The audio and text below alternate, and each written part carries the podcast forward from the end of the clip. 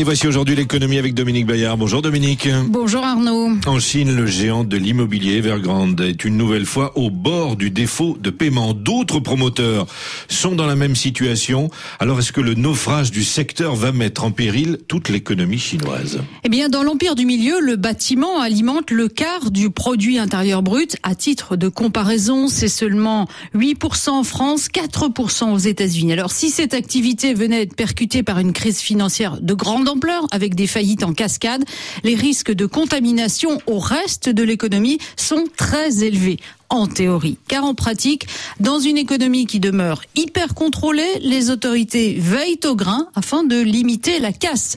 Le défaut non organisé d'Evergrande, assommé aujourd'hui par une dette de 300 milliards de dollars, provoquerait euh, un tel mécontentement des ménages, tous ceux qui attendent la livraison d'un appartement ou d'une maison Evergrande, et donc une vague d'agitation sociale impensable dans la République populaire de Chine. Alors le gouvernement a fait euh, plusieurs gestes pour tenter de reprendre la situation en main. Oui, avec d'abord une mesure de macroéconomie. La Banque centrale a abaissé d'un demi-point le taux de réserve obligatoire des banques.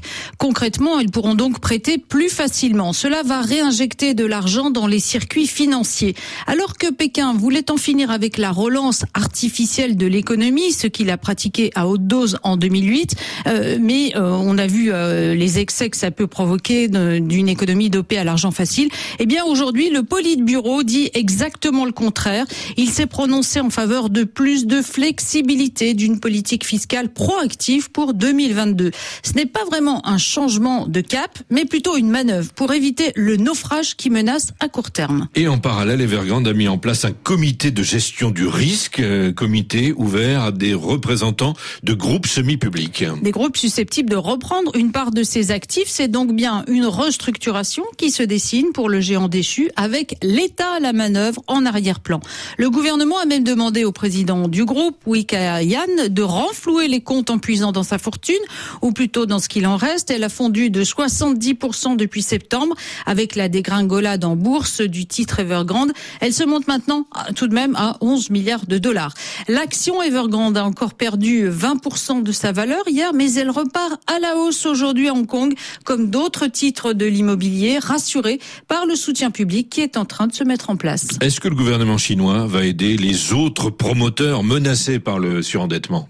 Alors, les autorités de régulation disent vouloir aider les groupes en difficulté à lever correctement des fonds, mais il n'y aura pas de filet de sécurité automatique. Hier, Sunshine 100 n'a pas pu rembourser les 170 millions de dollars dus.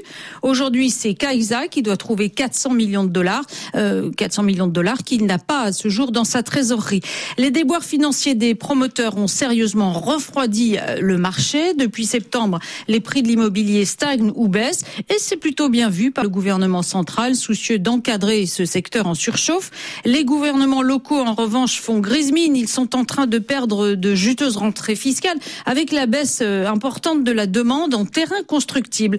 Le feuilleton Evergrande pourrait donc déboucher sur un ajustement global de l'économie chinoise avec sans doute de nouveaux épisodes à suspense dans les prochains mois, fin décembre, fin janvier et en février, c'est-à-dire chaque fois que le deuxième promoteur chinois fera face à de nouvelles échéances de remboursement. En bref, Dominique Facebook poursuivi en justice par les réfugiés Rohingyas avec une plainte déposée en Californie euh, où siège le groupe. Oui, il l'accuse d'avoir laissé se propager, voire d'avoir encouragé la diffusion de messages de haine visant leur communauté.